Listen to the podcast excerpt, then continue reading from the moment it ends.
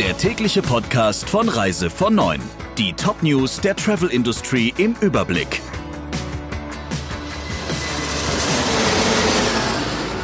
Mein Name ist Jennifer Hess. Einen wunderschönen guten Morgen.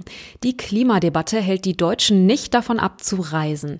Ulrich Reinhardt ist wissenschaftlicher Leiter der Stiftung für Zukunftsfragen und sagt, dass Flugscham ein Mythos ist.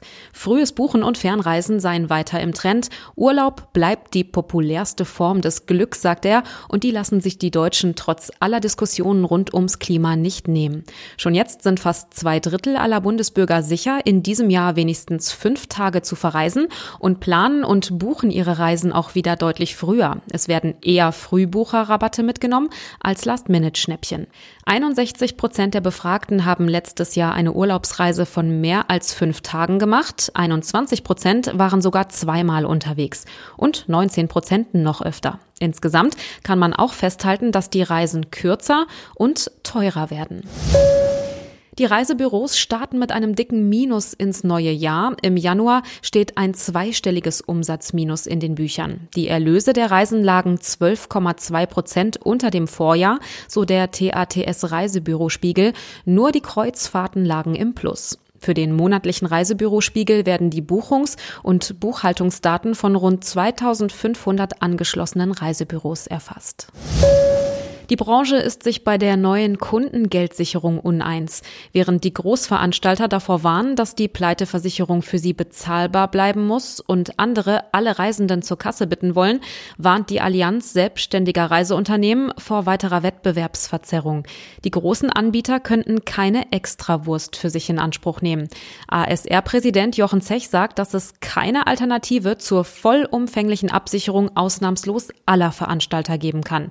Er kritisiert die Modelle und Überlegungen zur Neuregelung der Insolvenzabsicherung, die in den letzten Wochen vorgestellt wurden, als unzureichend. Und er sagt, dass das Problem nur die Veranstalter betrifft, die im Schadensfall über der versicherbaren Grenze von 110 Millionen Euro liegen. Und nur die müssen schnell eine Lösung finden. Während im Südosten von Australien immer noch Buschbrände lodern und die Hauptstadt Canberra bedrohen, versinkt Brisbane im Bundesstaat Queensland im Regen.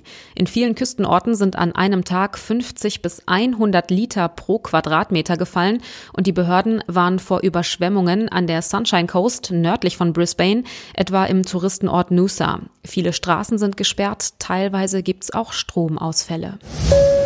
Pünktlich mit Auslaufen der vom Flughafen Frankfurt gewährten Rabatte für neue Airlines von 2 bis 14 Euro pro Passagier zieht sich der ungarische Billigflieger Wizz Air aus Frankfurt zurück. Die letzten Flüge gehen am 30. April nach Budapest und Kiew. Die Verbindung nach Sofia endet schon am 27. März. Alle drei Routen werden aber auch von anderen Airlines bedient. Passagiere, die darüber hinaus schon Flüge gebucht haben, könnten ihre Tickets zurückerstatten oder sich auf alternative Routen umbuchen lassen. Das waren die wichtigsten Meldungen im Überblick. Wir wünschen noch einen schönen Freitag und schon mal ein schönes Wochenende.